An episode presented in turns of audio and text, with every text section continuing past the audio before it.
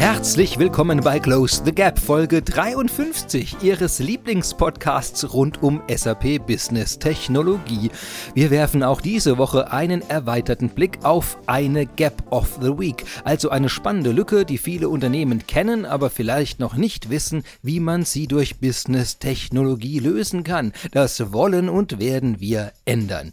Ich spreche dazu mit ExpertInnen rund um die Welt. Es wird also spannend. Mein Name ist Christian Michel und unser heutiges Thema ist Software-Erweiterungen. Aber richtig. SAP Application Extension Methodology. Worum es geht. Software kann ja viel. Aber jede Software hat auch Grenzen. Hier beginnt die Welt der Erweiterungen. Nutzeroberflächen sollen bunt wie eine Blumenwiese werden und damit unsere Arbeit versüßen. Und wir wünschen uns quasi magische Fähigkeiten in der Software, an die noch kein Hersteller vorher je gedacht hat. In der klassischen SAP-Welt, also der Welt der Unternehmensinformationssysteme mit Namen wie SAP R3, Business Suite, SAP ERP Central Component, kurz ECC, hatten Entwickler die Möglichkeiten eines gut gelaunten Chirurgen. Die erste und zarteste Möglichkeit, das Customizing. Dort kann man den Arm des Patienten anheben, die Beine anwinkeln, den Kopf etwas drehen und so weiter. Hier bleibt unser Patient, also unsere Software, im Rahmen dessen, was die Schöpferin, in unserem Falle die SAP, vorgesehen hatte. Die zweite beliebte Möglichkeit der Erweiterung sind Z-Programme, also Erweiterungen, die nicht Teil des von SAP ausgelieferten Programmes sind. Diesen von SAP gelieferten Paketen sind Buchstaben zugeordnet, A bis S und U bis X. Ja, deswegen Z. Z ist noch frei. Und das Z steht daher für Teile, die nicht von SAP stammen. Diese Erweiterungen werden einfach an das Originalprogramm angehängt. Um in der Metapher zu bleiben, malen wir unserer Patientin also ein lustiges Tattoo auf den Bauch oder setzen ihr eine Brille auf, damit sie besser sehen kann. Die dritte Möglichkeit sind User Exits und Modifikationen. Ja, diese Art von Erweiterungen sind schon deutlich böser. Hier besorgt man sich einen eigentlich gut weggeschlossenen Zugangsschlüssel und das Skalpell öffnet den Softwarekörper und schnippelt lustig im Kernsystem herum. Oh, was ist das? Oh, oh das kann weg. Na, schnippschnapp. Sie ahnen es schon, das kann schwierig werden und Schwierigkeiten beim Update geben. Nun gehen wir heute ja in die Welt der Cloud. Eine Welt, in der Systeme kontinuierlich Updates bekommen, in der sie den Betrieb der Software nicht mehr selbst durchführen müssen und das Thema Sicherheit noch wichtiger ist, da sich unsere Lösungen durchgehend im Löwenkäfig des Internet befinden. Hier darf natürlich niemand mit einem Skalpell einfach so eine Herztransplantation am SAP-System durchführen. Wie aber schreibt man dann Erweiterungen? Man hat unendlich viele Möglichkeiten. Darüber will ich mit einem Experten sprechen und den rufe ich jetzt einfach mal an.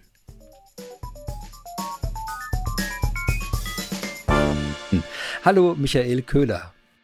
Hallo Christian. Hallo, ich grüße dich und ich freue mich besonders, dass ich mit dir einen so eingearbeiteten und langjährigen Experten zu dem Thema Softwareerweiterung erwischen konnte und dass du hier zu dem Podcast dazugestoßen bist heute. Wir reden ja über Softwareerweiterungen und damit alle wissen, warum ich gerade dich angerufen habe, wäre es fantastisch, wenn du dich kurz selbst vorstellen würdest. Ja, sehr gerne. Also Michael Köhler ist mein Name. Ich bin als ähm, Technologieberater ähm, schon viele Jahre bei der SAP unterwegs und in dem Zusammenhang begleite ich meine Kunden als ähm, Architekt und auch Projektleiter. Ja, hin, maßgeblich hinsichtlich von Erweiterungsprojekten. Also es wird, trifft immer wieder die Situation ähm, in meinem Alltag, dass Kunden mit ihrer Standardsoftware nicht ähm, ja, ausreichend ihr, ihr Problem adressiert bekommen und dadurch wären Erweiterungen notwendig. Und ähm, in solchen Projekten finde ich mich dann sehr häufig wieder. Wunderbar, Dankeschön. Jetzt hast du ja schon ein bisschen, äh, bisschen angedeutet, worum es sich bei Softwareerweiterungen eigentlich handelt. Jetzt kann ich mir vorstellen, mir fehlt irgendwas. Da kann ich mir jetzt vorstellen, dass Datenmodelle nicht ausreichen, dass Oberflächen äh, irgendwie Dinge tun können sollten, die nicht gehen, dass Funktionen fehlen. Bin ich da auf der richtigen Flughöhe, wenn wir darüber sprechen, oder reden wir eigentlich nur über Teile davon? Äh, das ist alles richtig, was du gesagt hast. Da sind, ähm, im Prinzip der die verschiedenen Ebenen einer Applikation, die man Mhm. potenziell erweitern, äh, möchte. Im Prinzip, ähm, stehen wir ja als Standardsoftwarehersteller vor der Herausforderung, dass wir uns als SAP, äh, gemeinsam mit unseren Kunden natürlich, ähm, gewisse Prozesse ausdenken und diese, äh, Prozesse in Software, ähm, abbilden. Und die Kunden, die auf der ganzen Welt dann doch aber auch unterschiedliche Anforderungen haben, äh, machen es dann erforderlich, dass man in der kundenindividuellen Situation auch die Standardsoftware anpassen muss. Ja, und da gibt es die kleinen Möglichkeiten der Anpassung. Du erwähntest schon, zum Beispiel mal auf 'n UI oder im Datenmodell mal 'n Feld hinzufügen oder so etwas. Aber es kann natürlich auch ziemlich komplexe Anforderungen geben, ähm, die es notwendig machen, eine Erweiterung zu bauen. Und ja, wir haben einfach die Herausforderung, dass wir viele, viele technische Möglichkeiten haben. Also zum einen in unserer eigenen Software, aber auch ähm, in, ähm, ja, in der Software, die die Kunden sonst noch so haben. Und der Kunde muss sich irgendwann die Frage stellen, mit welcher Technologie mache ich denn die Erweiterung auf diesen verschiedenen Ebenen, wie du es gesagt hast. Also mal im UI, mal die Applikationslogik oder auch mal ein paar Datenfelder, Modell erweitern. Jetzt äh, verstehe ich das so, also Erweiterung würde jetzt erstmal immer irgendeine Art oder irgendeinen Weg zu nutzen, um Software zu schreiben, oder? Das ist schon der Weg. Wir würden jetzt keine, wir haben keine, keine, wir bauen keine Schränke ein oder irgendwelche Landkarten, die wir malen, sondern es, wir, wir reden jetzt heute immer darüber, eben Software durch Software zu erweitern, nicht durch Hardware zum Beispiel, Nein, nein, genau. Also wir fokussieren hier auf die, ähm, auf die Programmierung von äh, kundenindividueller mhm. Software, die mir dann eine Erweiterung zu meinem Standard-Softwareprodukt darstellt. Wunderbar. Jetzt werden die ganzen robotikbegeisterten Leute enttäuscht wieder ausschalten, weil sie irgendwelche freilaufenden Roboter sich vorgestellt haben als Erweiterung. Leider nicht heute, das kommt wann anders. Ähm, jetzt ähm, gibt es ja, also du hast ja vorhin gesagt, Standardsoftware wird aufgebaut und muss ausgebaut werden und angepasst werden. Da gibt es ja sehr viele traditionelle Vorgehensweisen und wir werden ja heute immer tiefer in, in das aktuellste Modell eintauchen. Aber bevor wir eben in den aktuellen Stand reingehen, wird es mich auch sehr interessieren, nochmal vielleicht eine kurze Reise durchzumachen, was wie geht man denn vor? Also Stichworte, weiß nicht, man hört Dinge wie äh, Z-Programme, Customization, Modifikationen, In-App versus Side-by-Side-Erweiterungen und solche Themen. Äh, wollen wir da mal kurz durchgehen, um äh, dass man das einordnen kann, wo gehört das hin und äh, ist das etwas aus der alten Welt oder etwas, was sich in der neuen wiederfindet, dass man vielleicht so ein bisschen eine Orientierung ja, geben kann? Es, es ist ein sehr komplexes Feld, wie du schon darstellst. Ne? Ja. Man, man kann sich der Sache eigentlich von, von verschiedenen Seiten äh, nähern. Zum einen kann man natürlich immer gucken, was sind denn meine Standardsoftwareprodukte und auch die Version dieser Produkte, die ich zur Verfügung habe. Und dieses Softwareprodukt bietet mir dann irgendeine Art und Weise, wie ich es erweitern kann. Ne? Du hast jetzt schon ein paar Klassiker äh, aus dem ABAP genannt, ne? ein paar Mhm. Z-Programme bauen oder mal ein Exit programmieren. Ähm, das sind, sind so die Dinge, die wir eigentlich auch schon kennen, die viele unserer Kunden kennen, schon jahrzehntelang, weil wir das jahrzehntelang auch so gemacht haben. Ne? Da wurden eigene Transaktionen programmiert, eigene Funktionsbausteine und so weiter. Diese technologischen Möglichkeiten, die mir das Kernsystem bietet, die entwickeln sich natürlich auch weiter. Ne? Also es ist ein großer Unterschied, ob ich jetzt ein ein Business Suite System habe, ähm, ein, also ein SAP Business Suite System, oder ob ich ein SAP S4HANA System habe. Ähm, die technologischen Möglichkeiten, die mir beide ähm, äh, Softwareprodukte bieten, ähm, sind dort unterschiedlich. Ne? Also auch die Programmiermodelle ändern sich, mit denen ich dann ähm, Erweiterungen baue. Und neben dieser Entwicklung, die quasi in so einem Standardprodukt stattfindet, haben wir natürlich noch die Dinge, die ringsherum stattfinden. Ne? Wir äh, kennen ja nicht nur bei der SAP, auch bei anderen Herstellern immer diesen Trend in Richtung Cloud. Ne? Und auch Mhm. unser Cloud-Produkt, die SAP Business Technology Plattform, bietet mir natürlich auch Möglichkeiten, mit, ähm, ja, mit den Cloud-Programmiermodellen Erweiterungen zu bauen, die dann eben nebendran stehen, neben meiner, äh, neben meiner Kernlösung oder neben meinem Standard-Softwareprodukt. Und wichtig ist zu verstehen, dass äh, dieser, dieser Trend ähm, auch daher kommt, dass die Standard-Softwareprodukte in die Cloud sich bewegen. Ne? Also, es gibt das S/4HANA als On-Premise-System, was man sich im eigenen Rechenzentrum installiert. Es gibt aber das S/4HANA auch als Public Cloud Edition. Und ganz wichtig dabei ist zu verstehen, dass mit diesem mit diesem Schritt das Standard-Softwareprodukt äh, wird in der Cloud angeboten, dass dann auch die Freiheitsgrade reduziert werden müssen, dieses Standard-Softwareprodukt anzupassen. Das heißt, die Möglichkeiten, eine, äh, eine Anpassung im System selbst zu machen, ähm, ist nicht mehr so einfach oder nicht mehr so umfangreich, ähm, wie es bisher war.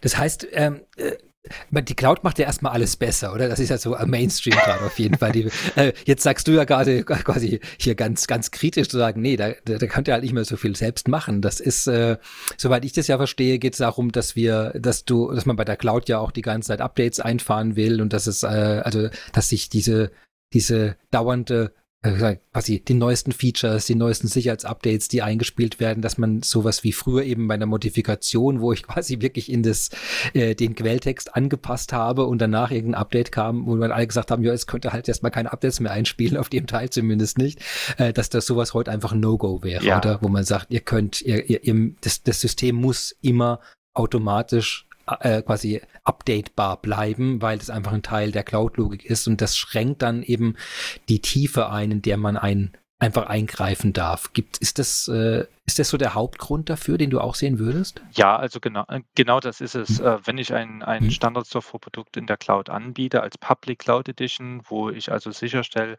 ähm, dass ähm, quasi alle Kunden, die dieses Cloud-Produkt nutzen, auch die gleiche Codebasis nutzen, das ist ja die Idee beim Public Cloud, mhm. ähm, dann ist es natürlich klar, dass ich dann diese Codebasis nicht modifizieren kann, ne, wie ich das zum Beispiel kann, wenn ich das System im eigenen, eigenen Keller stehen habe. Ähm, und auf die Frage, mit der Cloud wird alles besser, ist immer die Frage, wen man fragt. Ne? Ähm, äh, ganz, ganz viele äh, ähm, ja, ein Entwickler würden auch so argumentieren, dass es äh, gar nicht gut ist, wenn man den Entwickler Freiheitsgrade wegnimmt. Ne? Wohingegen man vielleicht aus einer Betriebsgesichtspunkt, oder du hattest schon die sehr guten Beispiele mit der Upgrade-Fähigkeit äh, äh, erwähnt, ähm, dass man dann ähm, sehr große Vorteile eben hat, wenn man nicht so viele Freiheitsgrade den Entwicklern gelassen hat. Das ist ja grundsätzlich, glaube ich, der Kampf zwischen auch einer Standardisierung, oder? Ja, Standardisierung und alle Freiheitsgrade. Ich glaube, das ist ja, ich meine, gerade, ähm, äh, ja, also ich glaube, als Entwickler, aus Perspektive des Entwicklers will man ja immer alle Freiheiten erstmal haben. Aber genau, so äh, man weiß ja auch, wo das manchmal hinführt, wenn das so gelassen wird. Sehr individuelle Lösungen, sagen wir es so. Genau. Und das kann gewollt sein, aber in vielen Fällen ist es halt doch auch mit Auswirkungen, die man gar nicht so will. Jetzt ähm, haben, du hast vorhin schon gesagt, wir haben jetzt äh, die Software, also nicht der Teil der Erweiterung, sondern die, die Standardsoftware sozusagen, die kann, äh, die gibt es in verschiedenen Geschmacksrichtungen. Oder? Die kann man also im, im eigenen Keller sozusagen betreiben. Äh, die kann in einer Public Cloud-Umgebung sein, also in der Cloud-Infrastruktur geteilt ist mit anderen. Die kann in einer privaten Cloud-Umgebung gehostet sein. Muss man die alles separat betrachten oder würdest du jetzt aus so einer Erweiterungsperspektive sagen, äh, die die sind alle unterschiedlich oder alle eigentlich das Gleiche oder was ich jetzt fast befürchte, wo ich gerade die Frage mir selbst äh, zuhöre, es kommt drauf an. Äh, wie ist es denn? Ja, das, das kommt drauf an. Das ist so die Standardantwort, äh, die, die wir Berater immer gerne äh, parat haben. Aber ähm, also es verhält sich so. Die technologischen Möglichkeiten, die ich habe, etwas in der Standardsoftware selbst ähm, ähm, zu erweitern, die sind unterschiedlich nach dem Deployment-Modell. Ne? Also ein S4HANA Cloud-System zum Beispiel kann ich nicht mit den gleichen Freiheitsgraden erweitern wie ein S4HANA On-Premise-System. Ne? Das heißt, das Deployment-Modell äh, spielt eine Rolle bei der Beurteilung, was äh, an Erweiterbarkeit geht.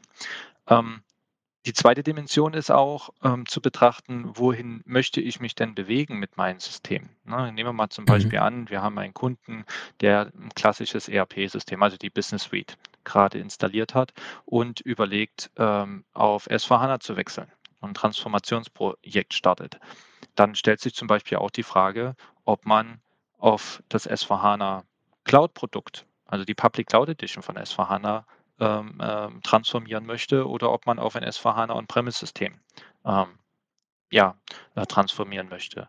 Und das hat natürlich eine entscheidende, einen entscheidenden Einfluss auf die technologischen Möglichkeiten und auf die technologischen Mittel, die ich nutzen kann, um die Standardprozesse dann zu erweitern mit meiner Kunden, mit meinen kundenindividuellen ähm, Applikationen. Also du hast jetzt gesagt, also, also ich bin jetzt ein ECC-Kunde, also klassisches ja. System und ich stehe jetzt genau, also ich würde dich quasi anrufen und sagen, wir wollen auf S4HANA gehen. Oder? Und dann habe ich das gerade richtig. wir wollen da jetzt draufgehen, dann würdest du so eine Art Check machen mit denen, wo wollen sie hin? Und du hast es ja vorhin. Oder? Ja, es ist, ähm, es, ist, es ist eine Frage dann. Ne? Die, äh, es wird ja. natürlich die erste Frage, die, die kommen wird, wenn ich weiß, äh, der Kunde möchte vom ECC auf S4HANA wechseln, ähm, wird irgendwann die Frage sein, was gibt es denn für Custom Coding in dem ECC? Mhm. Also was gibt es an kundenindividuellen Entwicklung? Ähm, gibt es Modifikationen? Gibt es selbst programmierte Exits. Ne? Was gibt es denn da? Und ähm, können die Sachen, die heute als kundenindividuelles Coding im ECC existieren, kann das eins zu eins im S4HANA weiter existieren? Oder muss ich das Custom Coding sowieso anpassen, weil sich das Datenmodell im S4HANA vereinfacht hat. Ne? Wir reden ja da äh, von der Simplification. Gibt es ja auch eine Simplification List dann in jedem Modul, was, äh, was sich da geändert hat. Und dann muss man beurteilen, was passiert mit meiner, mit meinen kundenindividuellen Applikationen, die im ECC drinstecken. Da habe ich mehrere Möglichkeiten. Ich kann natürlich sagen, ich äh, versuche das mit minimalen Aufwand einfach im S4HANA weiter zu betreiben, mache minimale Anpassungen oder ich stelle mir die Frage, wie würde ich denn diese Applikation heute erweitern, mhm. wenn ich mhm. schon auf dem S4HANA starten würde? Und dann stellt sich nämlich die Frage, möchte ich, wenn ich ein S4HANA Cloud haben möchte, weil ich eben das Cloud-Modell äh, ähm, ähm, äh, bevorzuge äh, über die Lizenzfragen und was nicht alles. Es kann ja ganz viele Gründe geben, warum ich sage, hey, ich möchte eigentlich mit meiner ähm, äh, Standardsoftware in die Cloud gehen. Und und wenn ich das möchte, dann muss ich die Frage nach den Technologien, die ich nutze, um das dann zu erweitern, ganz anders beantworten. Dann kann ich nicht mehr hergehen und einfach sagen, ich programmiere mir jetzt einen Funktionsbaustein in meiner S4HANA Cloud. Ähm, dann muss ich eben mit den technologischen Leitplanken arbeiten, die mir das S4HANA Cloud-System bietet. Und das kann ich also proaktiv schon steuern, ähm, wenn ich die Frage stelle, ich muss heute eine Erweiterung in meinem ECC bauen, weiß aber, ich möchte in fünf Jahren auf ein S4HANA-System wechseln oder auf ein S4HANA Cloud-System wechseln, dann kann ich heute schon in Erwägung ziehen, die Dinge so zu tun, dass sie dann auch mit dem S4HANA Cloud zusammenarbeiten. Okay. Kann es sein, dass wir jetzt schon mit einem Schritt in der SAP Application Extension Methodology sind? ja, also, also, Hast du mich das geschickt reingelotst? Ja, also die, die, die gena genau, ja? genau über diese Fragen kommt man ja dann immer hin. Ne? Man stellt dann eigentlich fest, ja. äh, wenn man sich damit beschäftigt und zum Beispiel aus so einem S4HANA äh, äh, Transformation Projekt plant, dass man, ja. dass man sich einen Plan machen muss. Wie, wie möchte ich Extensions machen? Welche technologischen Möglichkeiten habe ich und welche davon möchte ich gezielt nutzen? Es gibt ja auch ganz viele Kunden, die dann ihren Implementierungspartnern Vorgaben machen möchten, die, mhm, ähm, ja. wo man dann also einen Partner steuern muss und sagen muss, hey, ähm, ich möchte, dass ihr mir die Erweiterung baut, aber bitte die und die Priorisierung der technologischen Mittel, weil äh, die strategische Vorgabe ist, die Sachen sollen auch S4HANA Cloud kompatibel sein zum Beispiel. Jetzt ähm, lass uns vielleicht, bevor wir in die einzelnen Schritte reingehen, der, mhm. der Methodik, ähm, nochmal kurz sagen, du hast vorhin, ich glaube, wir haben jetzt schon ganz viele Sachen an, äh, angedeutet. Das eine ist eben, es gibt verschiedene Arten, wie man Erweiterungen mhm. schreiben kann. Es verschiedene Abhängigkeiten, es gibt verschiedene Zielsysteme, die ich erweitern möchte oder ist es ein Ziel oder ist es ein äh, Quellsystem? Na egal, zumindest Kernsysteme, die ich, ich erweitern. Kernsystem. das ist viel besser. Genau, Kernsysteme, die ich erweitern möchte. Also wir haben diese, wir haben viele Optionen und äh, viele Kombinationen, die verschiedene Dinge möglich machen oder besser geeignet erscheinen lassen als andere. Und dazu haben sich äh, intelligente Leute überlegt, was sollte man denn in welcher Reihenfolge sich überlegen und tun und auswählen und entscheiden, damit das Projekt dieser Erweiterungen möglichst erfolgreich wird. Ähm, und so wie ich das verstehe, ist das Ergebnis davon die SAP Application Extension Methodology. Möchtest du kurz mal in deinen Worten sagen, was das eigentlich ist? Ja, sehr gerne. Also ich würde vielleicht sogar noch mal zwei Sätze ausholen und mal erklären, wie es zu der Methodik kam, die wir, Ja. ähm, die, die wir letztes Jahr zur, zur Sapphire, also zur Sapphire 2021 gelauncht haben. Ähm, es kam einfach da, äh, also auf die Art dazu, dass wir immer wieder die gleichen Fragen von den Kunden bekommen haben. Ah, ich habe keine Ahnung äh, von der BTP, ähm, ich habe keine Skills. Wann nutze ich denn das eigentlich? Ne? Wann, wann nutze ich denn eigentlich die Business Technology Plattform? Wann baue ich mir in meinem S4HANA eigene äh, CDS-Views? Wann mache ich also meine Erweiterung im S4HANA? Oh, kann ich noch weiter, weiter ähm, ja, Funktionsbausteine ausprogrammieren und Exits ausprogrammieren, wie ich das gewohnt bin? Das sind alles so die Fragen, die dann, die dann auftreten und ähm, die, in einem Kundenprojekt äh, wurde, wurden wir dann gefragt, Michael, du bist der Architekt, mach mir mal einen Entscheidungsbaum. Ja. Das ist, ja. ja. Machen wir mal einen Entscheidungsbaum. So, und dann haben wir Entscheidungsbäume gemalt und haben gesagt, naja gut, ähm, guck mal in, in das Custom äh, Coding rein und schauen wir mal, ähm, wenn das sehr komplex ist und sehr stark interagiert mit der Standard-Software, äh, wir reden da auch gerne von transaktionaler Abhängigkeit, dann ist es vielleicht besser, du belässt das in dem Kernsystem. Aber wenn, äh, wenn deine Erweiterung, die du in, als Z-Programm programmiert hast, schon auf sauber definierten Schnittstellen aufsetzt, es also relativ gut gekapselt ist, diese, äh, dieses Custom Coding, als Add-on zum Beispiel, dann ähm, hat man die Option, es leicht rauszulösen, es aus dem Kernsystem rauszunehmen und als Side-by-Side-Erweiterung auf, ähm, ähm, auf, auf der Cloud zu machen. Und also über diese Entscheidungsbäume und die Kriterien haben wir uns der Sache genähert und aus diesen Projekterfahrungen heraus haben wir dann die Methodik definiert, um zu sagen, wie können wir das noch generischer machen? Und ähm, die, die Idee der Methodik ist zum einen, dass wir ein Vorgehen beschreiben und zum anderen, dass wir Content mitbringen. Ne? Also der Content, der ist abgeleitet von diesen Entscheidungsbäumen, ähm, wo, ähm, wo wir sozusagen durch, durch Fragebögen gezielte Fragen zu den Anforderungen stellen, um die Erweiterung zu beschreiben, die ich bauen möchte. Und von den Antworten auf die Fragen leiten wir dann ab, welche Technologien würden mir denn helfen. Ne? Wenn ich zum Beispiel als äh, eine Aufgabe habe, ich muss ein äh, kundenindividuelles UI bauen, ne? dann mhm. weiß ich, wenn das die Aufgabe ist, habe ich mehrere technische Möglichkeiten. Ich kann das mit klassischem DynPro machen, ich kann es mit WebDynPro machen, ich kann das mit SAP UI5 machen, Fiori Elements. Ne? Da habe ich dann so mal die, die, die, die naheliegendsten Technologien benannt. Genau das gleiche gilt für andere Aufgaben. Ich muss ein Business-Objekt erweitern ne? oder ich muss eine eigene, eine eigene Integration machen. Und diese ganzen Anforderungen, wenn man gezielt danach fragt, kann man davon eigentlich ableiten, welche Technologien sind potenziell geeignet. Und wenn wir uns in, in, in unserem Content, da haben wir so ein Excel gebaut, so eine, so eine Entscheidungsmatrix. Ähm, wenn man sich dort durcharbeitet, kommt man am Ende auf ein Auswertungsergebnis. Ne? Die Methodik äh, mhm. äh, wirft mir dann aus, ähm, folgende Technologien sind potenziell geeignet für, ähm, für die Anforderung, aber ganz eine ganze Reihe von ähm, Technologien werden nicht geeignet sein. Dann erfahre ich das auch gleich. Und aus den, aus den übrig bleibenden Möglichkeiten kann ich dann eine informierte Entscheidung treffen als Kunde, zu sagen, okay, ich habe jetzt hier drei Möglichkeiten. Ich kann das auf der einen Seite in meinem Kernsystem selbst bauen. Oder mhm. ich kann es Side-by-Side bauen. Wenn ich es Side-by-Side baue, habe ich das die Möglichkeit, zum Beispiel nach bestimmten Applikations-Patterns äh, äh zu machen. Cloud Application Programming Model als ein Beispiel. Oder ich kann das auch auf dem ABAP Steampunk Side by Side machen. Das wären jetzt mal zwei ganz konkrete Application Patterns, wo also verschiedene Technologien drin stecken, die je nach den Skills, die ich habe, äh, äh, angewendet werden können und die eben mir Möglichkeiten bieten, was zu bauen. Also bestimmte Art und Weise, wie ich Applikationen baue. Das ist also diese Con ah, die Content-Seite. Genau, also äh, vielleicht einfach mal so mhm. für mich zusammenzufassen.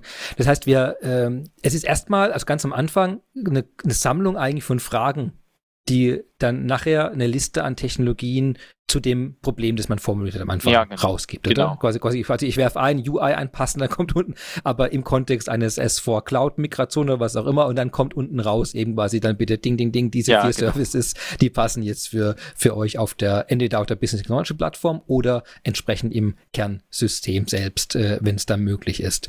Das heißt, das ist dieser erste Schritt, wo ich das zugeordnet habe, und dann habe ich Technologien, die eine gewisse Ähnlichkeit haben. Du hast ja gerade schon gesagt, oder ich kann das quasi Embedded ABAP haben, ich kann einen ABAP-Stack quasi den originären benutzen mhm. oder ich kann die ABAP Runtime auf der BTP, also der Business Technology Plattform verwenden. Die sind ja, die haben ja eine gewisse Überlappung, diese drei Fähigkeiten. Und dann kommt quasi die nächste äh, nächste Stufe, wo man dann sagt, okay, aber wenn ich jetzt, ich möchte ABAP schreiben, das ist in allen drei Versionen quasi gesetzt, die mhm. ich gerade erwähnt habe, aber in dem einen kann ich aufs Kernsystem direkt durchgreifen, beim anderen bin ich quasi immer noch auf dem gleichen mhm. Im, im, gleichen System sozusagen drin und beim dritten Weg bin ich einfach in einem Side-by-Side. -Side. Das heißt, das sind die nicht ganz so nah beieinander, aber man hat die Vorteile einer Entkopplung. Äh, wie geht's jetzt da weiter? Weil ich kann mir gut vorstellen, dass am Ende jetzt eben sowas dasteht wie, ja, kannst du jetzt ein ABAP in einer der drei Varianten machen. Und ah. meine Vermutung, jetzt kommt entweder feinere Fragen oder mhm. äh, ich habe was nicht mitbekommen, dass es hier eigentlich auch ja. schon klar sein sollte. Nee, äh, gut. also ja. ähm, be bezüglich der, der verschiedenen ABAP-Möglichkeiten, das, das Beispiel zeigt eigentlich ähm, ähm, eins ganz toll, was auch die Methode sehr schön strukturiert. Wir haben ähm, verschiedene Application Patterns und die Dinge, die du erwähnt hast, zum Beispiel äh, ABAP-Programmierung im Kernsystem selbst, also klassische ABAP-Programmierung. Mhm. Ich baue meine Exits und so weiter. Um, das Thema Steampunk, Embedded, wäre eine zweite, eine zweite Möglichkeit, ein zweites Application Pattern sozusagen und RESTful Upper Programming Model ähm, auf Steampunk Side by Side. Ne? Da haben wir also zwei ganz konkrete Application Patterns, wo verschiedene Technologien drinstecken.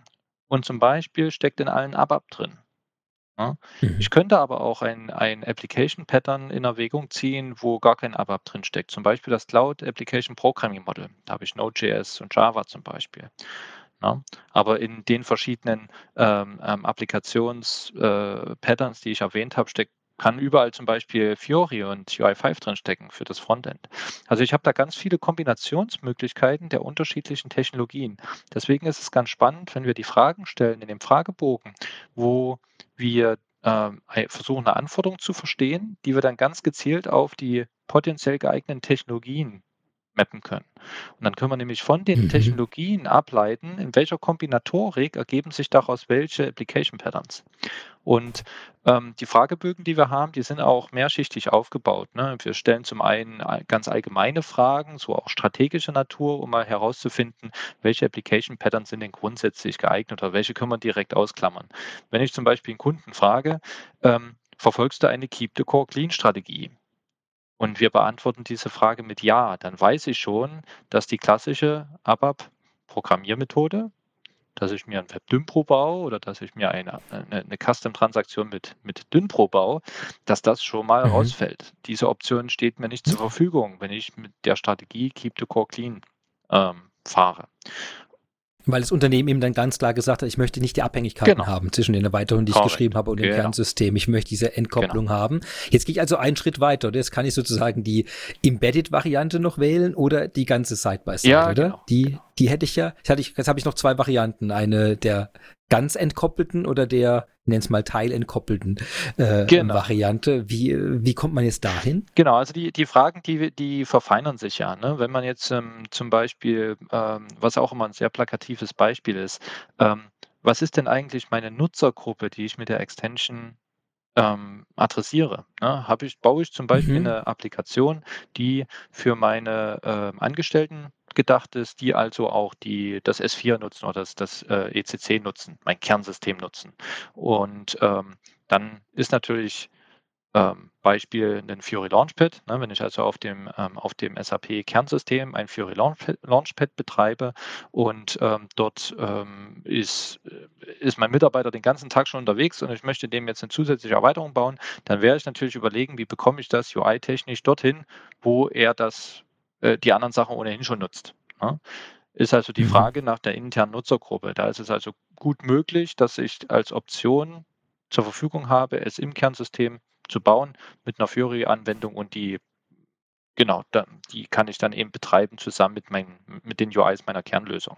Wenn ich jetzt aber die Antwort äh, gebe, es handelt sich um eine externe Nutzergruppe, zum Beispiel Lieferanten oder Kunden, die ähm, irgendwelche mhm. Stammdaten pflegen müssen, dann ändert sich die Antwort. Dann heißt es nämlich nicht, hm, ich möchte die unbedingt gerne in meinem Kernsystem verwalten, diese ganzen externen Nutzer und möchte jemanden auf mein äh, ERP-Kernsystem äh, Zugriff geben, sondern dann überlege ich mir, wie kann ich denn externe Nutzergruppen von dem System fernhalten? Ne? Was habe ich denn für Möglichkeiten, Side by Side eine Anwendung zu bauen, um ähm, jetzt zum Beispiel so ein Lieferantenportal aufzubauen. Ähm, und ähm, dann ist natürlich der bevorzugte Weg oder bevorzugte Empfehlung, sowas eben nicht embedded zu machen, sondern sowas Side by Side zu machen. Und häufig haben wir dann noch diese Hybrid, den Hybridansatz, dass man ähm, erstmal Voraussetzungen schaffen muss, um Side-by-Side-Anwendungen bauen zu können. Wenn mir nämlich mein Kernsystem bestimmte APIs nicht zur Verfügung stellt, ich bestimmte Schnittstellen gar nicht habe, um an die Daten ranzukommen, dann muss ich erstmal diese Schnittstellen bauen. Und diese Schnittstellen, die muss ich dann eben im Kernsystem selbst bauen. Ja, darum habe ich vorhin, äh, ich, ich versuche mit diesem Entscheidungsbaum die ganze Zeit vorzustellen, weil der ist, weil ich meine, je nachdem, wo ich da anfange zu sagen, wenn fange ich beim Endnutzer an oder ich könnte anfangen beim Thema, wie leicht muss es umzusetzen sein, also das, das als quasi als erstes Filterkriterium ansetzen ja. und dann dann davon runtergehen oder zu sagen, äh, äh, das oder das Kernsystem ist quasi das das Haupt, äh, der, quasi der, der der erste Entscheider da drin, dann kann ich mir vorstellen, dass ich ja immer bei ganz anderen Sachen rauskäme. Ja. Also je nachdem, was ich wie wo gewichte und dann äh, bin ich mir manchmal nicht äh, an an, einfach angesichts der Komplexität der ja. Entscheidungen, die da sind, der Freiheitsgrad, die man dann ja doch hat, stelle ich mir manchmal äh, es schwer vor, so einen Entscheidungsbaum wirklich durchzugehen. Aber wahrscheinlich, wenn man die Fragen durchgeht, ist wahrscheinlich jede Frage in sich so klar, dass man, dass das gar nicht mhm. mehr äh, so schwierig ist. Aber ich jetzt am Anfang, wenn ich jemand fragen würde, okay, was dir ist wichtiger, äh, die, die Keep the Core clean oder dass du möglichst viel Low-Code, No-Code einsetzen ja. kannst. Also wenn ich, wenn ich dann was, wenn ich so eine Abwägung habe, dann würde ich sagen, hm, äh, ja, ich will ja beides? Was und dann äh, will ich wirklich beides? Also ich, äh, wie, wie kommt man da, wie geht man damit um oder ist das jetzt ein rein hypothetisches Problem, das ich da Na, Das an Problem, was du beschreibst, ist eben genau dieser Albtraum, den man hat, äh, wenn man diese Entscheidungsbäume äh, nutzt, weil man baut dann für jeden Kunden ja. eigentlich wieder einen neuen Entscheidungsbaum, weil die Prioritäten einfach anders sind und man an einer anderen Stelle einsteigt in den Baum. Und äh, sozusagen man erstmal identifizieren muss, wann sind denn die, die äh, Grundannahmen, die schon mal ganz viel ausschließen. Ne? Und das ist eben der Vorteil mhm. äh, von der Entscheidungsmatrix, die wir jetzt als Teil der Extension Methodology gebaut haben, wo es einfach bei jeder Frage erstmal offen bleibt, ne, äh, was äh, äh äh, schließt das was anderes aus. Ne? Das ergibt sich dann am Ende, indem ich alle Fragen beantwortet habe und äh, wir haben ein Scoring-Modell ähm, äh, dort ähm, aufgebaut, wo dann also die Antwort jeder Frage äh, mit, einem, mit einer Punktzahl auch versehen wird und die Summe der mhm. Punkte und auch die die Ausschlüsse, die dann passieren, wenn man zum Beispiel sagt, okay, das fällt aufgrund dieser Antwort, fallen die Technologien raus, dann brauche ich die auch nicht mehr bewerten. Aber die übrig gebliebenen Technologien und Application Patterns, die wir dann äh, in der Auswahl haben, die werden über so ein Punktemodell dann gegeneinander auch ver vergleichbar gemacht. Ja, und dann kann ich nämlich genau diese Abwägung anhand des Ergebnisses äh, treffen, dass ich sage, was ist denn mir jetzt besonders wichtig? Ja, ähm, wir haben, haben auch so ein, so ein, so ein Priorisierungsscoring äh, eingeführt, dass man eben auch gewisse Fragen hervorheben kann und sagen kann, diese Frage mhm. ist ganz entscheidend für diese Erweiterung, die ich bauen möchte, weil das zum Beispiel einen sehr großen Unterschied im Betrieb macht, ob ich das jetzt in, In-App baue oder ob ich das Side-by-Side baue. Wenn das eine massive Auswirkung auf den Betrieb oder auf die Performance hat, dann ist das eine ganz entscheidende Frage und dann möchte ich die Antwort dieser Frage gewichten da haben wir auch eine Möglichkeit, das in unserem Scoring abzubilden. Wir haben ja vorhin auch schon die Diskussion, äh, also die Diskussion, aber zumindest den, den Bedarf von Entwicklern äh, beschrieben, die möglichst viel Freiheiten haben wollen. Insofern kann ich mir auch vorstellen, je nachdem, welche Stufe oder welche, welche Rolle ich befrage, dann ändert sich die beantwortete Frage wahrscheinlich auch dramatisch. Ja, ja. Genau. Und einer sagt maximale Freiheit, dann sagt ihr maximale Kosten, Kostenbegrenzung. Und dann hat man ja schon einen ganz anderen Baum da drin. Jetzt, ähm, äh, ich habe es so wild reingefragt, aber das ist ja eine Methodik, die hat einen ganz festen mhm. Ablauf. Oder deswegen will ich da jetzt gerade, ähm, versuche ich mich jetzt selbst mal wieder einzufangen hier. Und ich wollte es, äh, weil ich jetzt so ein bisschen wild reingefragt gefragt habe, dir die Möglichkeit geben, Hast dass wir vielleicht von vorne und dann Schritt für Schritt durchgehen, wie man eben vorgehen würde.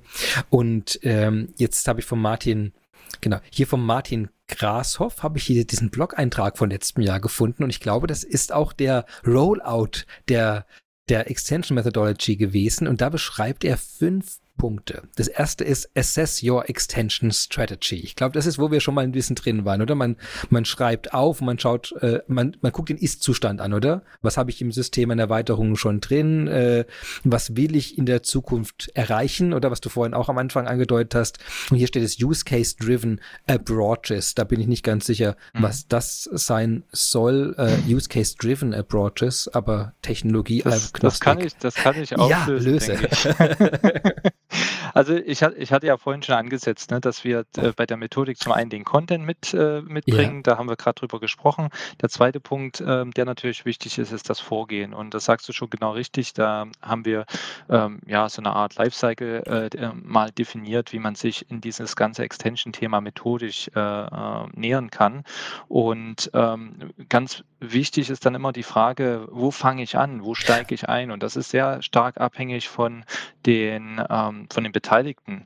Ne, es kann zum Beispiel sein, dass man mit Enterprise-Architekten oder auf C-Level äh, mit den Kunden redet, weil man dort feststellt, man braucht eine Governance, wie Erweiterungen gebaut werden sollen. Mhm. Ne, wenn also ein, ein Kunde diesen Governance-Ansatz hat, dann redet man meist eben mit den Architekten und C-Level, mit den Entscheidern, die, die dort die Strategie vorgeben. Und dann ist es ganz wichtig, mit denen drüber zu sprechen, wie macht ihr denn bisher Erweiterungen? was ist denn strategisch angegeben? Was, was, soll, was solltet ihr denn zukünftig äh, äh, bedenken, wenn ihr Erweiterungen macht? Ne, da haben wir dieses ganze Keep the Core Clean und, und solche Themen dann drin. Und ähm, dazu muss natürlich ein Kunde erstmal verstehen, ähm, wo, wo er sich befindet. Ne? Das ist das, dieses Assessment, ne? wo man auch die Chance hat, mal zu verstehen, ähm, wie unser Content zum Beispiel strukturiert ist und äh, das mal gegenzulegen mit äh, den technologischen Möglichkeiten, die man heute nutzt, äh, um, um Erweiterungen zu machen. Und wenn ich natürlich dieses Assessment gemacht habe, ähm, kann ich dann meine Schlüsse draus ziehen und in der zweiten Phase der Methode meine eigene Extension-Strategie oder mein eigenes Extension-Framework definieren. Ja, das sind dann zum Beispiel ganz konkrete Vorgaben, die der Kunde oder auch mit unserer Hilfe zusammen ausarbeitet, wie möchte ich Erweiterungen machen für ein bestimmtes Kernsystem. Es können zum Beispiel auch unterschiedliche Vorgaben, unterschiedliche Prioritäten dort als Strategie bei rauskommen, je nachdem, über welches Kernsystem wir reden. Wenn ich also weiß, ich habe ein Kernsystem, was ich nächstes Jahr äh, vom ECC auf einem S4HANA-System äh, transformieren möchte, dann gebe ich vielleicht die harte Vorgabe, dort wird keine ähm, klassische aber Programmierung mehr drin gemacht. Mhm. Wohingegen bei einem anderen System, wo ich weiß, äh, da, äh, das, das ist noch fünf oder zehn Jahre, so wie es ist, und das will ich eigentlich ablösen und das will ich eigentlich gar nicht äh, äh transformieren, weil ich zum Beispiel Systeme konsolidiere, dann kann es schon als taktische Lösung noch sinnvoll sein, dort mit klassischen ABAP-Programmiermitteln kleine taktische Lösungen zu bauen. Ne? Da kann ich also wirklich systemspezifisch Vorgaben erarbeiten, die ich dann meinen Projektteams an der Hand gebe. Diese zwei Phasen, die ersten zwei Phasen, das sind also diese, diese Governance-getriebenen Phasen. Mhm. Die anderen Phasen ähm, aus der Methode, die sind mehr ähm, ja, für die praktische Seite gedacht. Ne? Wenn man das Ganze dann operationalisiert und dann konkrete Projekte hat, die Erweiterungen implementieren müssen. Und das ist auch gleichzeitig die zweite Möglichkeit, wie man in die Methode einsteigen möchte. Wenn ich nämlich ähm, mich mit Projektteams unterhalte, ne, wo jemand kommt, äh, ja, wir haben jetzt hier eine Liste an Gaps, die aus einer Fit-Gap-Analyse rauskommen. Na, man macht ja eine Fit-Gap-Analyse, wenn man eine SVH-Transformation zum Beispiel macht. Und jetzt muss, muss das Projektteam sich Gedanken machen, wie schließe ich die Gaps? Na, wie baue ich die Erweiterung und kundenindividuellen äh, Anforderungen? Wie baue ich die in Software. Und mit den Kollegen brauche ich nicht über Governance reden. Das interessiert die erstens nicht und zweitens sind das nicht die äh, richtigen Ansprechpartner dafür. Die wollen eine konkrete Handlungsanweisung. Was sollen sie denn jetzt machen? So, und da kann man also direkt auch in unseren vorgefertigten Content, den wir dort in der Entscheidungsmatrix äh, haben, kann man also direkt auch im Projektteam einsteigen und kann sagen, okay, lass uns mal die Gaps strukturieren, lass uns mal überlegen, welche sind denn so ungefähr gleichartig und lasst mal exemplarisch ein paar davon nach dieser Methode durcharbeiten. Ne, wo also die Anforderungen auch ziemlich gleich sind. Und dann wird herauskommen, dass man verschiedene Applikationspatterns äh, aus der Methode dann vorgeschlagen bekommt, wie wir es vorhin gesagt haben. Ähm, als wir über den Content gesprochen haben. Und das ist also eine ganz konkrete Hilfe für die Projektteams, die was umzusetzen haben. Und indem man das macht, sammelt natürlich auch Erfahrung und kann sich dort äh, Best Practices äh, mit ähm, ja, ähm, erarbeiten, die dann sich innerhalb der Kundenorganisation dann eben auch etablieren und wieder den Rückschluss geben in diese Governance-Überlegung hinein, dass man sagt, okay, wir haben jetzt hier mal ein paar Erweiterungen gebaut nach den und den Application Patterns und es hat sich herausgestellt, dass das ganz gut funktioniert oder anderes nicht so gut funktioniert. Wir leiten davon mal ein paar Schlüsse ab für so ein Governance-Vorgehen. Also kann man eben auch von dieser Seite einsteigen.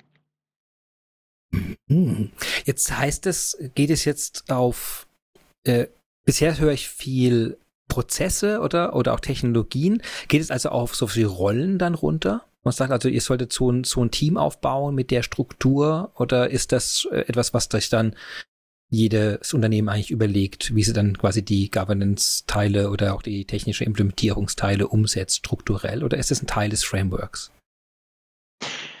Ähm, also wer die, wer die Implementierung macht oder, oder so, das, das ist jetzt nicht äh, in Rollen vorgegeben. Mhm. Ähm, was wir aber, aber durchaus organisatorisch mit beleuchten, ähm, und das war mir persönlich sogar sehr wichtig, ähm, als wir die Methodik gebaut haben, weil ich habe ganz, ganz viele Projekte erlebt, wo wir super Prototypen gebaut haben, super Piloten gebaut haben. Der Kunde und der Fachbereich waren super happy. Die Dinger sind bloß nie live. Der, der Klassiker, ja, genau. Der Klassiker. Ja, der Klassiker. Äh, und warum, geht, warum, geht, warum gehen so coole Sachen 90 Prozent der Fälle nie live? Weil sich niemand in der Organisation verantwortlich fühlt, weil ähm, niemand das Ganze betreiben möchte, ähm, weil vielleicht dort die Skills fehlen, es zu ähm, betreiben. Das heißt, ähm, gerade wenn ich neue Technologien einsetze, und das ist ja bei der Cloud äh, äh maßgeblich der Fall, muss ich mir Gedanken machen, wie betreibe ich das Ganze. Es geht mhm. nicht nur darum, die Sachen schick zu programmieren, sondern zu betreiben. Und da kommen wir dann wieder zu den Rollen, wo wir ähm, als, als Content der Methode sozusagen ähm, dort Anregungen mitbringen. Keine 100%-Lösung, weil jede Organisation, jeder Kunde ist unterschiedlich, mhm. da gibt es kein äh, One-Size-Fits-All. Aber zumindest bringen wir in der Methode Content mit, ähm, wo wir darauf hinweisen, was denn die Aufgaben sind, die man in dem Betrieb von einem bestimmten Application Pattern bedenken muss. Ne? Was bedeutet es denn, ein HANA, äh, ein, ähm, ähm, Steampunk, eine Steampunk äh, BTP-basierte Anwendung zu betreiben? Ne? Oder was bedeutet es denn, ähm, wenn ich einen nach einem Cloud Application Programming Model vorgegangen bin und äh, das betreiben muss. Wie mache ich Transportmanagement? Wie organisiere ich mein äh, Bugfixing und solche Dinge? Das sind ja alles Sachen, die sich dann im Betrieb ergeben. Und wir ähm, bringen das schon in der Methode transparent auf den Tisch, dass äh, sozusagen der Kunde gefordert ist, sich darüber Gedanken zu machen und sich eben Gedanken zu machen, ähm, bevor man dann die Implementierung startet. Habt Okay, das heißt also, so eine Art Rollensystem würde man jetzt nicht finden, aber Aufgaben, wo man sagt, okay, diese, diese Checks, bitte ja. schaut, dass es jemanden gibt, der diese Fähigkeit hat oder diese Aufgabe auch wahrnimmt und systematisch auch, äh, ja. auch akzeptiert, weil, weil ich erinnere mich so an diese, ähm, so, die ersten äh, Kurse auch, die ausgerollt wurden bei der SAP zum Thema Erweiterungen schreiben. Da, da fand ich immer sehr schön, dass es fast immer so einen Kreis gab mit den verschiedenen zuständigen Rollen. Also quasi jemand muss mhm. halt irgendwo das Backend-System mal aufmachen. Jemand muss irgendwo das, ja. de, das User-Interface programmieren. Jemand muss, also, weil es da ja auch so sehr typische Rollen gibt. Und mir ist es auch oft aufgefallen, dass, dass da oft Lücken Klaffen der in der gefühlten Zuständigkeit. Deswegen war ich jetzt neugierig, aber ich glaube, wenn es mit den Aufgaben schon mal klar ist, äh, dann kann man sich an, einem, an fünf Fingern abzählen, dass es auch eine Person geben soll, die diese Aufgabe wahrnimmt. Sonst ist es einfach unvollständig. Dann fehlt da was. Ja, also wir, wir haben tatsächlich als, als Teil der Methodik auch äh, ein paar Folien mit äh, äh, bei, ähm, beigelegt, wo es um diese Rollen geht. Ne? Mhm. Ne? Also was macht der Entwickler, was macht äh, der, der Architekt und so weiter. Ähm, diese, diese Sachen haben wir auch. Ähm, ich glaube aber, dass die Aufgaben das viel entscheidendere sind, weil die, die Rollen, die werden ja dann wieder äh, so oder so strukturiert, je nachdem, wie der, wie der Kunde organisiert ist und wer halt die Skills hat. Ne? Mhm. Oftmals ist es so, der, der es kann, der muss es machen. Und ob das jetzt äh, der Entwickler oder der Architekt ist, ist dann erstmal zweitrangig. Ähm, es muss tatsächlich jemanden geben, der dann die Aufgabe wahrnimmt. Ne? Wie man das organisiert, wie man das in Rollen schneidet, das, äh, da haben wir Anregungen, aber da haben wir keine fixen Vorgaben. Jetzt hast du vorhin ja schon ein paar. Kurze, kurze Sekunde, ja, jetzt der Moment, wo ich an die Tür der, muss. Der, genau, der Nachwuchs muss langsam zur Speisung eingelassen werden. Ja, in der Zeit singe ich jetzt einfach ein Lied oder ich hoffe mal, das geht schnell, weil möchte das jetzt nicht wirklich tun. Also man, man hört schon raus, oder? Diese ganze Erweiterungsthematik, die ist nicht ohne. Und man sieht, dass es die verschiedenen Schritte gibt, in denen man durchgehen kann. Und wir werden jetzt, da ist er schon wieder zurück. Du hast, du hast einen kurzen Weg zur Türe gehabt. Perfekt. Ich, jetzt muss ich zum Glück nicht singen. Ich habe schon hier Dinge angekündigt, die ich nicht einhalten möchte. Ja, also, ja, es geht jetzt ich versuche jetzt die Komponenten zusammenzukriegen. Also ich habe jetzt von einer Entscheidungsmatrix gehört, von einem Entscheidungsbaum. Ich äh, höre, dass es Methodiken gibt, ein ABAP RESTful Programming Model, Cloud Application Programming Model. Du hast die Sachen ja alle schon erwähnt, verschiedene Runtimes, viele Programmiersprachen, die man zur Wahl hat. Ähm, jetzt habe ich verstanden, dass wir also erstmal in Governance erstmal den Rahmen festlegen. Wo wollt ihr hin? Was macht er heute? Wer kann überhaupt was tun? Dann werden Anwendungsfälle definiert. Auch wieder geht er durch Fragen durch. Da fällt am Ende eigentlich so eine Art High-Level-Architektur Architektur und eine Technologie Matrix, sage ich mal, raus, wo man sagt, okay, das sind jetzt die Elemente, die solltet ihr wahrscheinlich einsetzen. Dann muss man gucken, wer, äh, wie, wie, wie delivern wir jetzt die Applikation oder die Elemente, die wir da entwickelt haben. Und dann müssen wir irgendwie ein Betriebsmodell definieren für das Ganze. Oder das sind so ganz grob, so wie ich es verstanden habe, das sind die, die Schritte, über die, die man durchgeht. Jetzt, ähm, äh, jetzt das heißt, dieser Punkt, solche Programmiermodelle, also ob bei ABAP oder für anderen Programmiersprachen, das wäre jetzt also eine Aufgabe in diesem dritten Schritt, oder? Wo man quasi da define extensions practices, oder? Wo ich sage, wie gehe ich vor? Wie ist mein Vorgehensmodell? Oder, ist, oder sind diese Programmiermodelle dann, haben die einen breiteren Fokus aus deiner Sicht? Ja, die, die, die Programmiermodelle, ähm, also äh, wir hatten, wie gesagt, Phase 1, wo wir erstmal verstehen wollen, wo stehen wir. Ja. Phase 2, wo wir beschreiben, wo wollen wir denn hin, welche Vorgaben wollen wir uns machen. Und Phase 3 ist dann tatsächlich die Anwendung. Mhm. Ne? Und äh, wenn wir dann die, die Best Practices dort haben, ähm, äh, Beispiel, äh, äh dass ich eben die, die Vorgabe gemacht hatte, dass wir, äh, wenn wir was auf der BTP als Side-by-Side-Extension bauen, dann nehmen wir Steampunk und ABAP. Ne? Wenn wir das als Priorität sozusagen mal vorgeben und nur in Ausnahmefällen davon abweichen wollen, weil wir eben die ABAP-Skills haben, dann ähm, kann das äh, so eine Vorgabe sein. Und das muss ich natürlich in der Praxis dann bewähren. Mhm. Und dann habe ich eben die Möglichkeit, dort Best Practices draus äh, zu erarbeiten. Dass ich dann auch davon mal ableite, ne? wenn ich jetzt so eine, ähm, so eine die erste Extension nach diesem Application Pattern implementiert habe, dann habe ich die ersten Erfahrungen gesammelt im Betrieb. Ja, dann kann ich also ähm, eben äh, überlegen, äh, funktioniert das so im Betrieb? Ähm, was passiert, wenn ich jetzt noch 100 weitere Erweiterungen nach dem gleichen Prinzip baue? Ja. Ne, sind das dann immer noch die gleichen Leute, die das dann betreiben oder muss ich das vielleicht ein bisschen dezentralisieren? Da entwickle ich dann meine Best Practices daraus. Und ähm, die Best Practices gehen ja auch dahingehend dann weiter, ähm, dass man ähm, die, ja, die, die Erfahrung aussammelt in der Projektzusammenarbeit, auch mit externen, wenn ich Partner habe, die mir was implementieren, wenn ich Consulting-Leistungen äh, äh, noch einkaufe, um Sachen zu implementieren, dann äh, lebt sich da ja eine Best Practice irgendwo. Ne? Wie schaffe ich es dann, die Vorgaben zu machen und das so unter der Kontrolle zu haben, wie ich mir das in Phase 2 ausgedacht habe. Und das ist so ein bisschen diese ähm, ja, diese Phase 3. Okay, das heißt aber, dann habe ich es schon so halb, halb richtig verortet, aber ein bisschen breiter wird man das Programmiermodell schon sehen, weil es ja irgendwann mal als Rahmenparameter angegeben wurde, woraus sich das dann erst ergibt. Jetzt, ähm, jetzt, was mich immer wundert, und vielleicht kannst du mir erklären, woran das liegt. Äh, ich hätte es immer erwartet, wenn es so eine Methodik gibt, die so klar Schritt für Schritt mit Fragen und so ist, dass ich eigentlich fast wie eine Webseite dazu finde. Ich gehe quasi auf Extension, Methodology und dann gebe ich ein, okay, das ist mein Zielsystem. Ich möchte ein Success Factors erweitern oder ich möchte ein S4HANA erweitern. Ich möchte das damit machen. Ich habe, ich meine, ich mag Java und ABAP und dann mache ich ja meine Kreuzchen und ich muss da ins System integrieren, dass das, äh, dass es eigentlich eine interaktive Webseite wäre.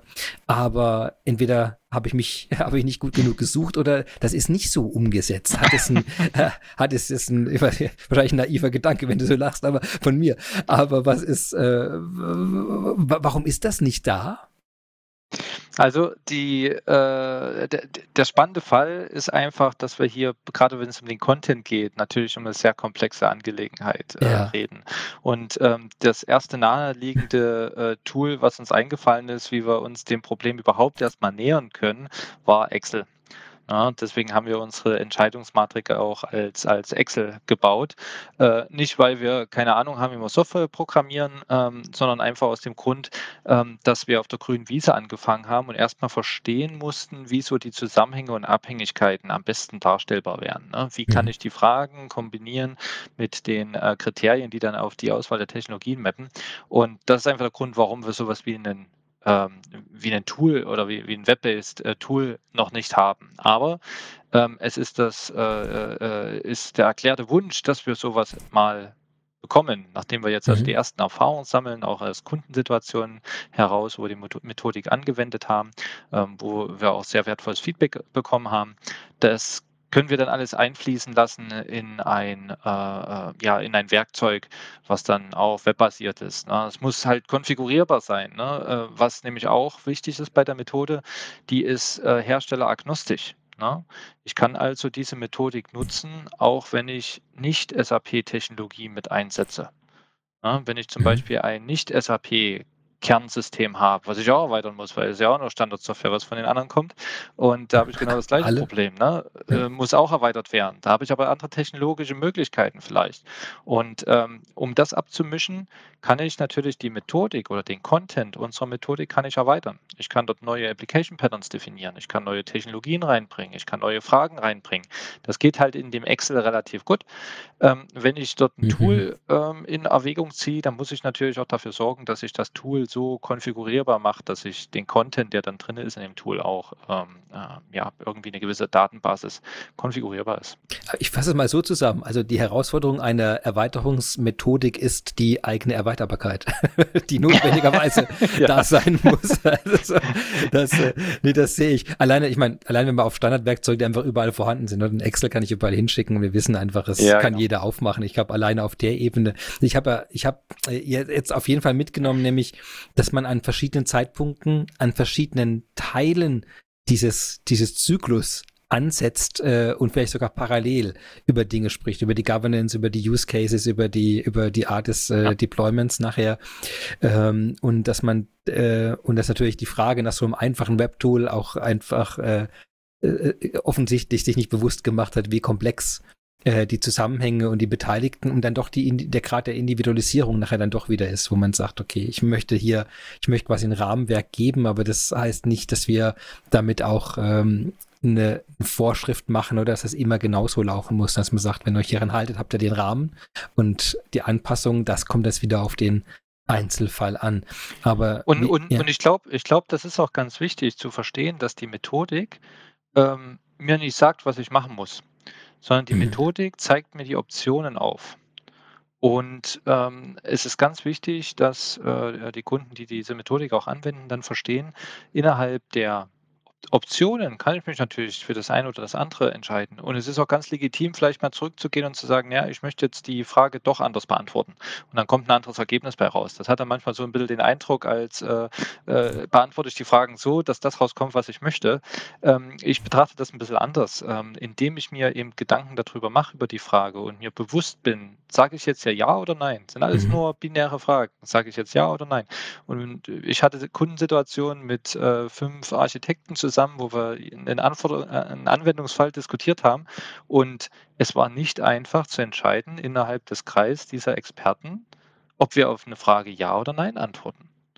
Weil es manchmal nicht so einfach zu beantworten ist und es ist eine Abwägungssache ne, zu beurteilen. Habe ich jetzt eine, zum Beispiel eine, äh, eine enge Kopplung der, äh, der Erweiterung mit meinem Kernsystem oder ist es lose gekoppelt? Ne? Diese klare Linie zu äh, ziehen ist nicht ganz einfach. Und ähm, das ist nur ein Beispiel. Ne? Bei mhm. vielen anderen Fragen ist es ähnlich. Und ähm, dann ist das immer so ein, so ein, so ein Abwägen. Ne? Und indem man aber die Möglichkeit hat, mit den Fragen und Antworten auch zu spielen und dann unterschiedliche Ergebnisse sieht, hilft mir das bei der Abwägung.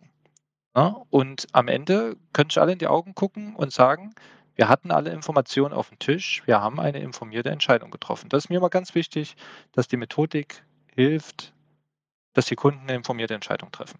Und nicht dann später sagen, oh, mein Implementierungspartner hat gesagt, das machen wir jetzt so und äh, nach zwei Jahren stelle ich fest, das war eine totale äh, Schnapsidee. Hätten wir es lieber anders gemacht, aber die Information war nicht da, man konnte es nicht entscheiden. Das heißt aber, es ist, es ist ein Werkzeug, das man eigentlich immer zusammen mit einem Consultant einsetzt?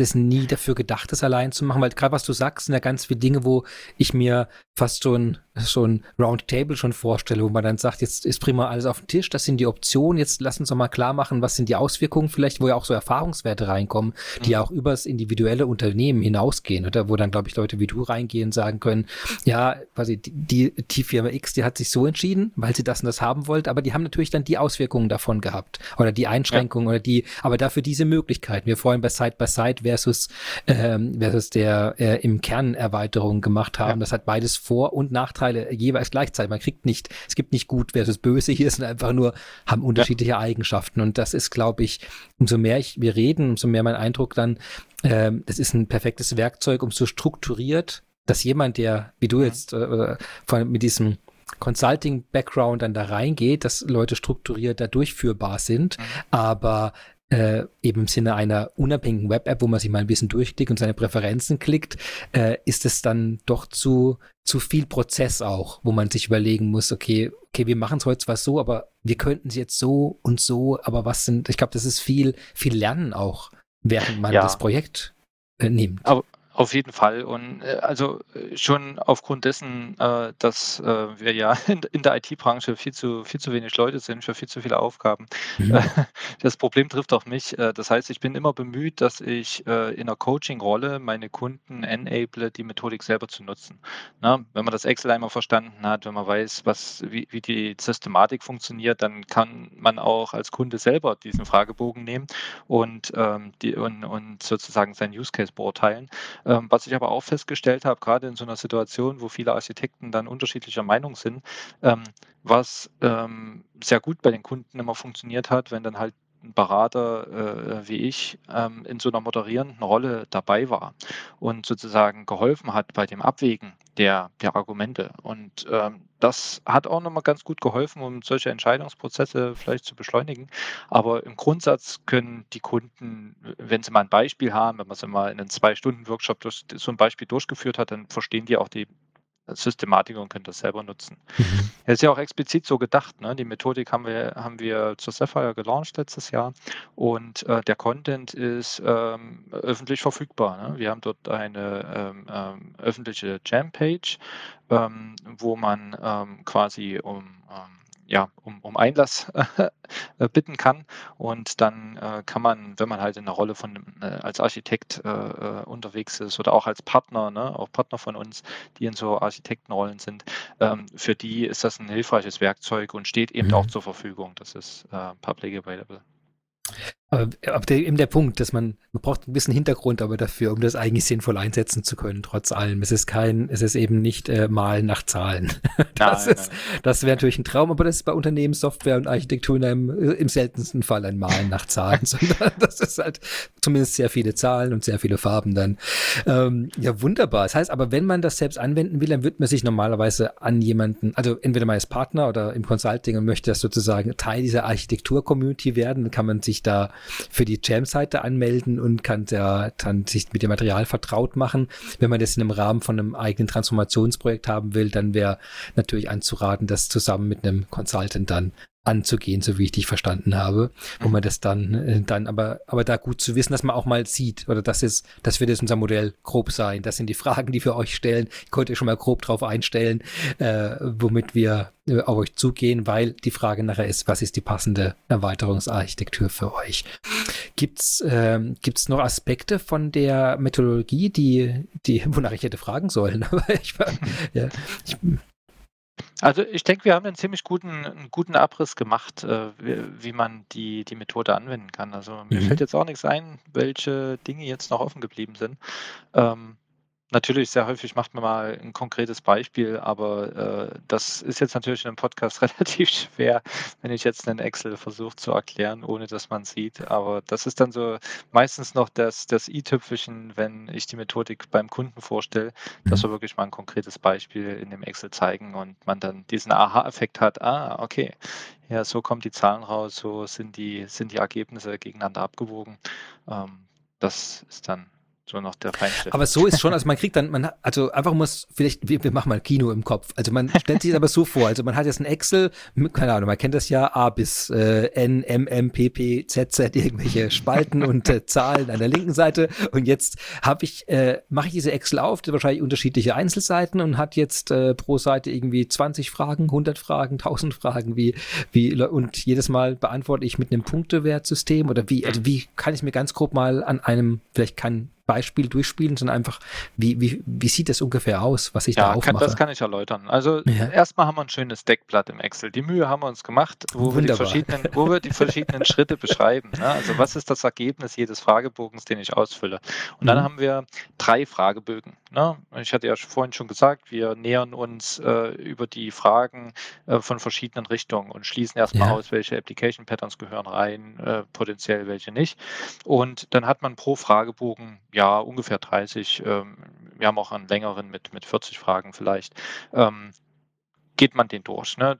Ich okay. würde behaupten, wenn ich jetzt einen Use Case beurteilen möchte, bin ich in einer halben bis einer Stunde, bin ich da durch diese ganzen ähm, Fragebögen durch. Und bekomme dann auf dem, dem, dem vierten äh, ähm, auf dem vierten Fragebogen, wenn man so möchte, bekommt man dann eine Auswahl. Ne? Also das Ergebnis aus den ersten drei Fragebögen ähm, wird mir dann nochmal kondensiert in einem, Frage, äh, in einem Fragebogen angezeigt mhm. und dort treffe ich dann die Auswahl. Wenn dann nämlich rauskommt, dass ich verschiedene technologische Optionen habe, quasi auf der gleichen Ebene, wenn ich so will, wo ich dann sagen kann, entweder das oder das, wo ich die Entscheidung treffen kann, aufgrund meiner Skills entscheide ich mich dann, mich dann für das eine und nicht für das andere. Ähm, das ist dann noch, noch mal so was, was abgemischt wird und auf der fünften Seite habe ich dann das Ergebnis, die Zusammenfassung.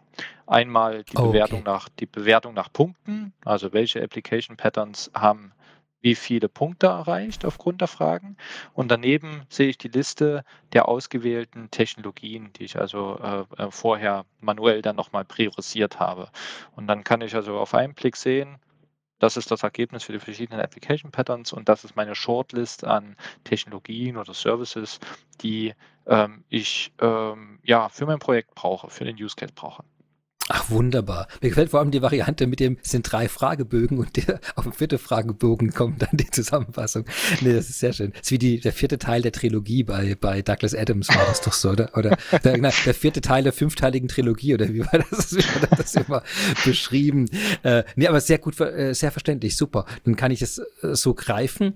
Aber ich fände es immer noch, ich, wenn du sagst, so ein Webtool, ich stelle mir jetzt immer noch äh, als sehr attraktiv vor, wenn man das irgendwo mit dem Discovery Center zusammenkriegen könnte. Weißt du, wenn ich so irgendwie irgendwie auswählen könnte, ich sage, okay, das und das und das mache ich, habe ich gerne, das, die Tools, das will ich erweitern und dann zu sagen, so, eine, so ein Grundfilter da setzen könnte, weil das ist, also falls du da irgendwo nochmal Einfluss auf jemanden nehmen möchtest, meine Stimme hast du, dass ihr da dieses Web-Tool weiter voranbringt, weil es, glaube ich, auch, auch äh, man lernt, glaube ich, auch wahnsinnig viel darüber, wenn man die Fragen beantwortet und dann plötzlich eine Auswahl danach sieht, die abhängig von der von den Antworten einfach rauskam. Ich, äh, also ich habe so oft das Gefühl, ähm, dass viele erschlagen sind ja davon, dass man irgendwie diesen Berg an Optionen erstmal vor sich hat.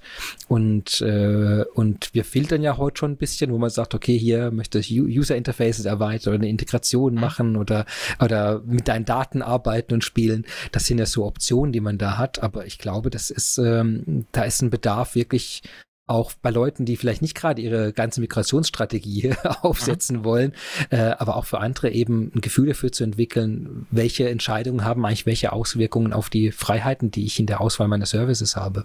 Und das fände ich, fände ich super, wenn es sowas gäbe. Ja, ist auf jeden Fall in Planung und ähm, soweit ich informiert bin, sitzen auch schon Kollegen dran und bauen erste Prototypen und versuchen dieses Monster Excel irgendwie ein Stück richtige Software zu übersetzen. Hm, wunderbar, sehr schön. Damit kämen wir schon zum letzten Teil dieses Podcasts, Famous Last Words. Also falls du noch äh, zu etwas aufrufen möchtest, falls du, äh, falls man die Möglichkeit hat, irgendwas am Workshop, hältst du irgendwo eine Keynote, hast du einen Open SAP Kurs oder irgendetwas davon, was ich noch nicht, äh, was wir noch nicht erwähnen konnten heute, dann darfst du das jetzt sehr gerne erwähnen. Ja, sehr guter Punkt. Ähm, also die was ganz spannend ist, ist sicherlich der Blog, äh, den du erwähnt hattest, äh, von. Martin Krassoff, ähm, der einem nochmal eine gute Zusammenfassung zur Methodik gibt. Und von dort äh, findet man dann auch den Weg ähm, auf das besagte Jam, wo man sich den Content äh, dann, äh, dann einsehen kann. Und ich denke, das sind die, die wesentlichen wichtigen Punkte, die ähm, die man wissen muss. Vielleicht noch ein kleiner, äh, äh, ja, kleine Seiteninformation. Ähm, es gibt ja schon so eine ähnliche Methodik, die sehr erfolgreich am äh, Markt ist, die vielleicht einige Kunden auch kennen. Ähm, das ist die Integration Solution Advisory Methodology. ISA-M nennt sich das. Mhm. Und die ist vom Vorgehen und auch vom Content her sehr ähnlich an die haben wir uns auch angelegt, äh, äh, also angelehnt, als wir die Extension Methodology gebaut haben. Und äh, die Sachen spielen sehr gut zusammen.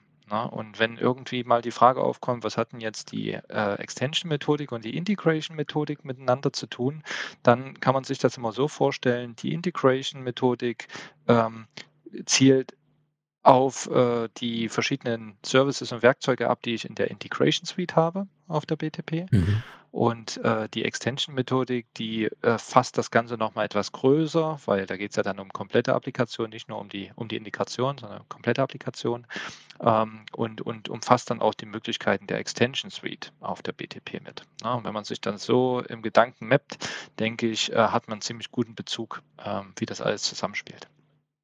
Wunderbar. Das heißt, lest den Blog, geht auf die Jams-Seite und schaut euch das ganze Material zu ISAM auch nochmal an. Wunderbar. Du, also ich danke dir sehr, Michael, dass du dir heute Zeit genommen hast, uns in dieses nicht ganz kleine Thema hineinzuführen. Und ich hoffe, dass meine, meine Fragen nicht äh, die Ordnung in dieser schönen Methodik durcheinander gebracht haben, zumindest für heute. Denn es hat viel Spaß gemacht und ich glaube, dass äh, auch alle ein gutes Verständnis davon bekommen haben, an was man eigentlich alles denkt, wenn man solche Entscheidungen trifft, was man womit erweitern möchte. Und ja, vielen Dank dafür nochmal und ich wünsche dir einen äh, wunderschönen Nachmittag noch. Danke ebenso. Schön hier zu sein. Oh ja, wir haben das Ende erreicht. Sie ahnen es. An dieser Stelle ist auch keine Erweiterung mehr möglich. Vielen Dank, dass Sie heute wieder bei uns dabei waren. Beim spannenden Thema Software-Erweiterung. Aber richtig. SAP Application Extension Methodology.